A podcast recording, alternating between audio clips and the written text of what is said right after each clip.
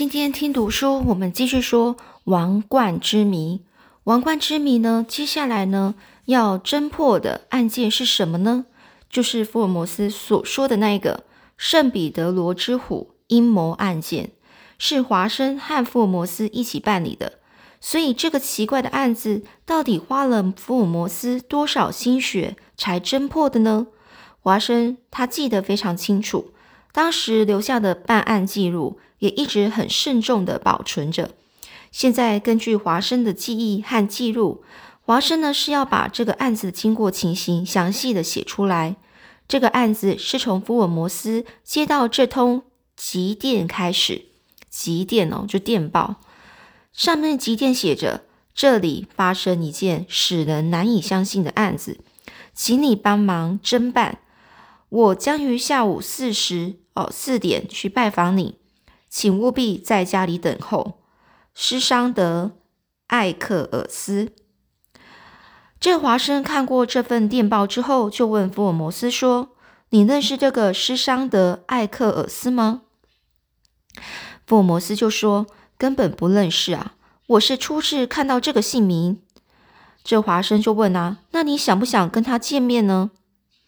这福尔摩斯就说了：“既然是一个使人难以相信的案子，连你也想听他说说看吧？”这华生就说了：“不会是件普通的案子吧？”这福尔摩斯就问啊：“为什么你会这么想呢？”华生就说啦：“因为大多数的人一遭遇到稍微奇怪一点的案子时，就会故意夸大其词的说奇怪、奇怪、奇怪、奇怪的。”福尔摩斯就说。啊，事实上啊，的确也有这样的情形啊。福尔摩斯仰面朝天，阴阳怪气的笑了起来。到了下午三点五十七分的时候，施桑德·艾克尔斯果然真是按照这个电报上的时间赶来了。看到这个人才三十多岁左右，一头乱糟糟的头发，满脸疲惫不堪的神色，衣服也十分凌乱。这个人就像……华生和福尔摩斯看了一看，就在桌子旁边站定的问：“请问哪一位是福尔摩斯先生呢？”福尔摩斯温和的笑笑着说：“就是我。”这个人就说啦：“原来就是你，谢谢。我碰我碰上了一件很讨厌的事，而且是我有生以来第一次碰到的，所以想拜托福尔摩斯先生帮我查明白，请你千万不要推迟啊。”福尔摩斯就说啦：“艾克尔斯先生，请你坐下来慢慢谈，用不着这样着急啊。”这艾克尔斯先生就说：“好的。”这艾克尔斯呢，就在椅子上一坐下去，就叹了一口气，脸上啊是一副惊疑不定的，就是很惊讶、很疑问，然后呢，就是这心神都不定的神色啊。福尔摩斯不慌不忙的问：“你怎么会想来找我商量呢？”而这艾克斯就说了：“因为我碰上了麻烦，可是又不方便到派出所去报警，同时也不能放着不问，只好来找你商量了。”福尔摩斯就问啊：“你在电报里说碰上了一件实在使人难以相信的案子，可就是指这件事吗？”这个人就说：“是啊，是啊。”这福尔摩斯接接下来就问啊：“既然是这样，为什么不马上来这里商量呢？”这人啊就问：“你这句话是什么意思呢？”这福尔摩斯就说：“啊，你是在下午打的电报吧？从电报送到这里来的时间推算起来，你是在十二点以后发的电报。”这艾克尔斯啊，他就说：“不错，正是十二点以后打的电报。那现在我看你的头发很凌乱。”夹克的纽扣也没有扣好，服装很不整齐，所以你是在早晨起床的时候就碰上这件怪事的吧？对极了，因为我看到他家已已变得那样可怕，我连一分钟也待不下去了，所以早上一起来，穿上衣服，连头发也没有梳，就急急忙忙的跑了出来。当时如果一直一直就到福尔摩斯先生这里来就好了，因为那件事太奇怪了。我便到处东问西问，整个上午就在奔波中过去了。这福尔摩斯又说：“你说东问西问是问哪些人啊？”这个人就说：“我先到房东那边问了一下，想不到房东却说不，怎么会有怪事呢？不会有的。加西耶先生的房租已经预预付了半年，而且在我们那座叶斯德利耶哦叶斯德利耶庄里哦是庄啊，就是一个很大的房子里，绝不会发生那样的怪事。”福尔摩斯就说：“不要慌，你先镇静下来，把那件事从头到尾清清楚楚的说一遍。”这个艾克尔斯就说：“好吧，现在我已经镇定下来，那我就一件件说出了，说出来了。”艾克尔斯呢，就低下头去，把一颗夹克的纽扣重新扣好。就在这个时候，楼梯上响起了一阵脚步声，脚步声很乱，而且是两个人的声音。华生跟福尔摩斯两个。都从开艾克尔斯开的门那里直瞧着外面。第一个直冲进来是警察厅那位华生和福尔摩斯都很熟悉的戈雷格逊警官。他连制服都没有穿，只穿了一套灰色便服。不知道的人真看不出他是个警官。另外一个是穿着一套又大又旧的黄色服装，很像乡下人。可是看由那一个人。死就是脸神啊，那个脸上死板板的脸啊，所照射出来的锐利目光，这华生一看呐，就知道他是干哪一行的了。你们这样紧张的跑来，到底发生了什么事啊？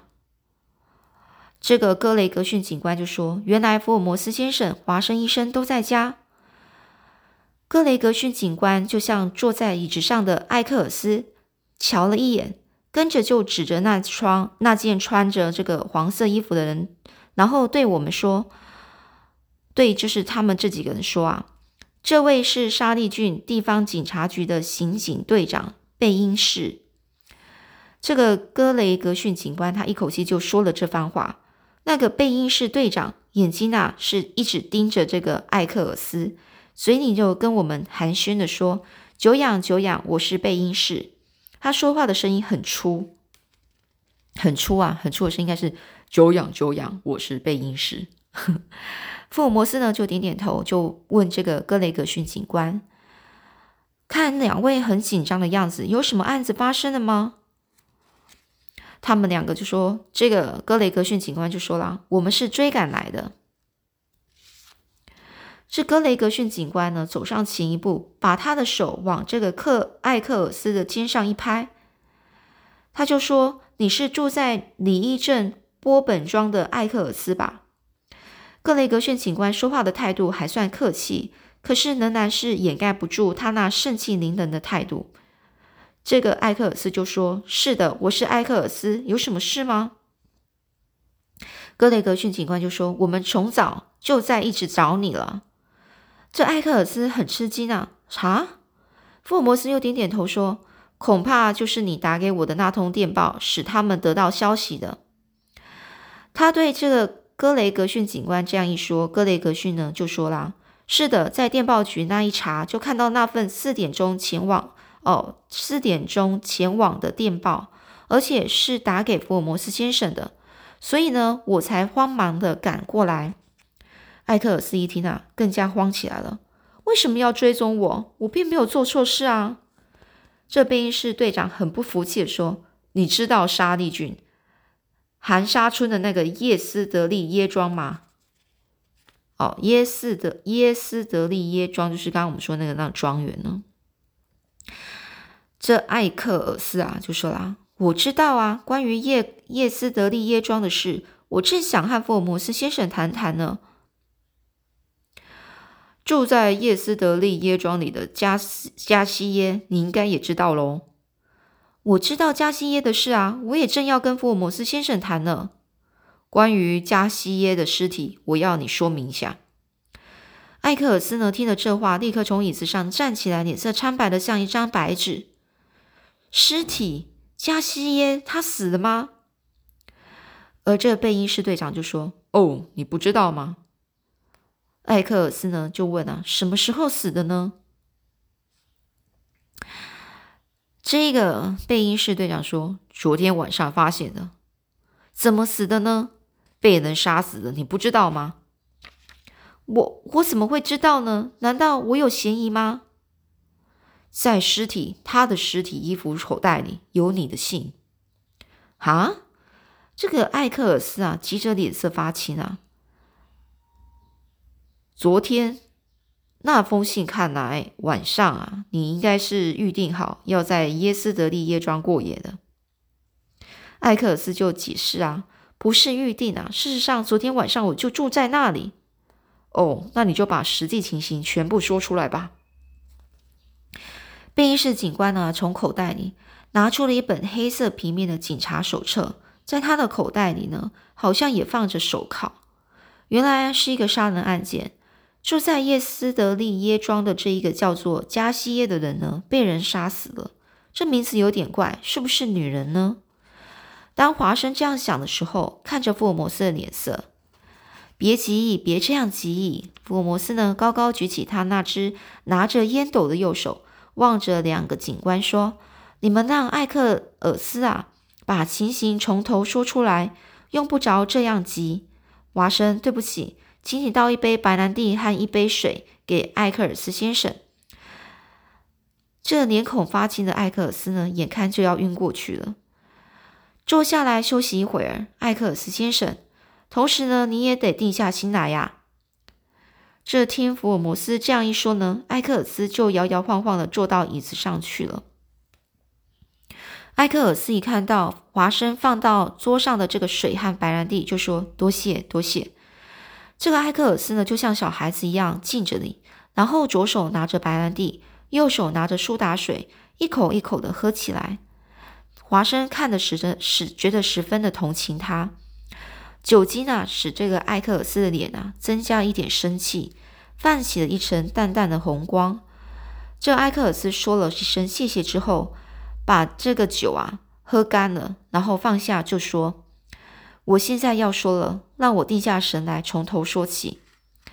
艾克尔斯呢，他对这个福尔摩斯说过的话又重复了一遍。这时，福尔摩斯就对华生说：“记录下来。”大概呢，这个福尔摩斯呢已经认定这案子的确奇怪的使人无法相信吧。华生呢就拿起了一本大号的侦探手册，顺手打开来。格雷格逊警官和贝因士两位警官啊。并肩坐在这个长椅上，点着了纸烟，吸起来了。这艾克尔斯呢，缓缓的说出经过，他就开始说了：“我还没有结婚，而且跟什么人都很谈得来，所以朋友很多。在众多的朋友中，跟我最要好的是一家印刷厂的小老板梅碧尔。这个梅碧尔他的朋友也很多，常常喜欢。”邀请那些合得来的朋友在家里举行茶会，我呢也是被邀请参加过好几次。两星期前，我在这个茶会中第一次认识了加西耶。现在听到加西耶被杀的消息，真使得我惊慌失措，惊慌失措，很害怕，不知所措的意思啊。加西耶和我呢两个人啊，从第一次见面以后就非常要好。我们很随便的彼此称呼，而我呢是比他小两岁。记得我们第一次见面时，他就很爽朗的告诉我，我二十八岁，哈哈，很年轻呢。我就问他说：“你在做些什么呢？”我是在木材公司里做事的。哦，当这个艾克尔斯这样问的时候，这个加西耶呢是笑嘻嘻的回答说：“我时常到大使馆去走动。”于是呢，这个艾克尔斯就问啊：“所以你是教外交官吗？”这加西耶就说：“哪里，我并不是外交官，不过和外交官稍微有点关系。”这艾克尔斯就接着问啊：“哪一个大使馆的呢？”加西耶就就说了：“是西班牙大使馆。”哦，那艾克尔斯就问啊：“你是西班牙人吗？”他就回答啦：“何必问起国籍来呢？什么国家不都一样吗？”但这艾克尔斯就问啊：“不过这样说来，你的英语实在讲的非常流利呀。”那这艾克呃，这个西呃加西耶啊，就说啦：“真的吗？请问你是住在哪里的？”呃，那这艾克斯就说：“我是住在里里伊镇波本庄的，是一一所公寓啊，我住在那里啊。那我可以到你那边玩玩吗？可以吗？”呃，艾克斯就说：“当然可以啊，每天五点啊，我都在家。”加西耶就说：“好，那我去，我会去看你的。”那第二天晚上，他果然真的到这个艾克尔斯的家里哦，然后也就答应去看他一次哦。他就说：“艾克尔斯就说，我也就答应去看他一次。以后呢，我们的交情就这样越来越深，有时一起去舞厅啊跳舞，有时候一起去吃饭。当我们正在这样呃互相来往的时候，有一天呢，这个呃这个加西耶啊就告诉我，喂。”艾克尔斯，哪天你到我家来玩好吗？哦，那这个艾克尔斯就说：“好啊，去看看你家也好。”想不到这一去啊，就碰上了这件意想不到的怪事。很对不起啊，好不好？再可不可以再倒一杯这个苏打水给我呢？华生呢就拿去去拿这个第二杯苏打水给这个艾克尔斯呢。艾克尔斯一一接到手啊，就一口气喝干了。他又很客气的就就谢谢这个华生啊。接着呢，这个艾克尔斯就说了，我就问加西耶说：“你住哪里？”加西耶就说：“是个乡村，空气非常好。”那他住哪里的乡村呢？这加西耶就说啊：“从伦敦去坐火车，呃，大概两个小时，要不了两个小时，就是不到两个小时啊。是沙利郡寒沙村。”村里有一个耶斯德利耶庄，我就住在那个庄里。庄，那是公寓吗？哦，这个，呃，艾克斯就这样问呢。加西耶就说：“不错啊，是一所一所公寓啊，那是一个独家村啊。你太太可在那里啊？”儿子加西耶说：“别开玩笑，我跟你一样是一个单身汉，还没结婚呢。”哦，那这个。艾克斯就说啦：“那是一个独家村，所以饭菜都是你自己动手的喽。”这佳琪又说：“哪里用得着我自己动手？我呢就请了一个人啊，他是一个做事非常认真的西班牙人。另外还有一个厨子、厨师啊，他是一个混血儿，他做了一手好菜，你来了就知道。”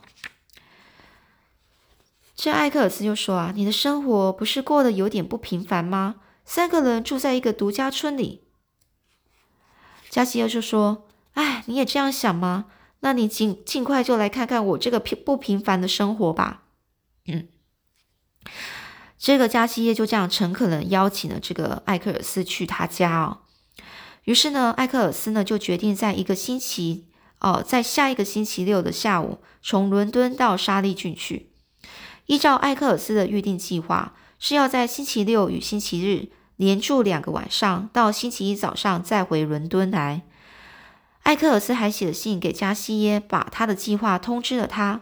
当时呢，这个艾克尔斯真真觉得再高兴也没有了，就意思就是说他非常高兴啊。那个星期六下午呢，到了那个车站，然后呢，艾克尔斯就雇了一部乡下的半旧汽车，到这个呃加西耶的家里去。想不到那个耶斯德利耶庄。竟然在村南二英里的地方，到了那边一看，原来是一栋很大的房子，而且是在离开大条的路很远的树林子里。门呢很破旧，可以说是破烂不堪。房子的周围院子里到处全是花草。我在那个柱子以东倒西的歪的大门口站定了，在一扇快要倒下的大门上敲了几下，我就叫着说：“喂，加西耶，我来了。”跟着就听到脚步声，加西耶推开门，一看到我，哦，一看到这个艾克尔斯就说：“好极了，我一直在这里等你呢，等着我，好心心焦啊，心焦就是很心急呀。”加西耶很紧紧的拥抱着这个艾克尔斯呢，看他好像高兴的非常高兴的样子哦。来来来，来给客人提皮包啊，请进啊！他正在这样说时，有人从后面走了过来。那是一个皮肤黝黑、四十多岁的男人。这个人啊是皱着双眉，满脸不高兴呢。这加西耶就曾经说，他雇了一个做事非常认真的人，是西班牙人。哦，那个人就是这一个人吧？当这个艾克尔斯正在正在这样猜测的时候，那个人就接过了这个他的皮包，哦，就是他的行李啊，然后带着他到房间去。那这个艾克尔斯一看到那个房间啊，竟然是那样破旧，简直是脏到了极点，根本从来没有收拾过。四面的墙壁好像就要倒下似的，也没有一幅画挂在上面，所以。所有的椅子、桌子，也就是那些破旧不成样的烂东西啊！原来是这样糟糕的一栋房子啊！唉，我真不该来啊！这个艾克斯就这样想，心里是非常不高兴啊。不一会儿呢，已经是吃晚饭的时间。吃饭的时候，加西耶用的手指头敲了敲桌子的边缘，跟着又低下头去沉思，接着就突如其来抬抬起头来说。你真的来了，我实在很高兴，艾克斯。明天早上我们可以到林子里去看看，那边的鸟儿歌唱真是悦耳啊。这个加西耶说完，又敲了敲桌子，一副始终定不下心来的样子。这艾克斯嘴里虽然答应他，心里却很后悔来到这里。晚餐时我们所吃的菜肴也是很不好。他说他的厨子很会做菜，我看完全是胡说八道啊。这个加西耶从他外表看来，真像是一个品格很高尚的人，一举一动也都很有礼貌。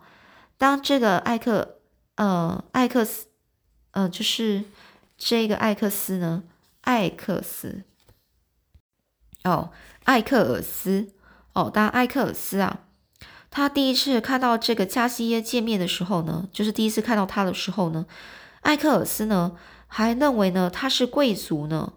所以呢，当时并不认为这个人啊是一个胡说八道、骗他到这里来的人啊。现在想一想，当我们一起吃晚饭时，他呢，就是呃，艾克尔斯呢，就应该全觉得有一点不太对劲了。那到底是怎么样不太对劲呢？我们下次再继续说喽。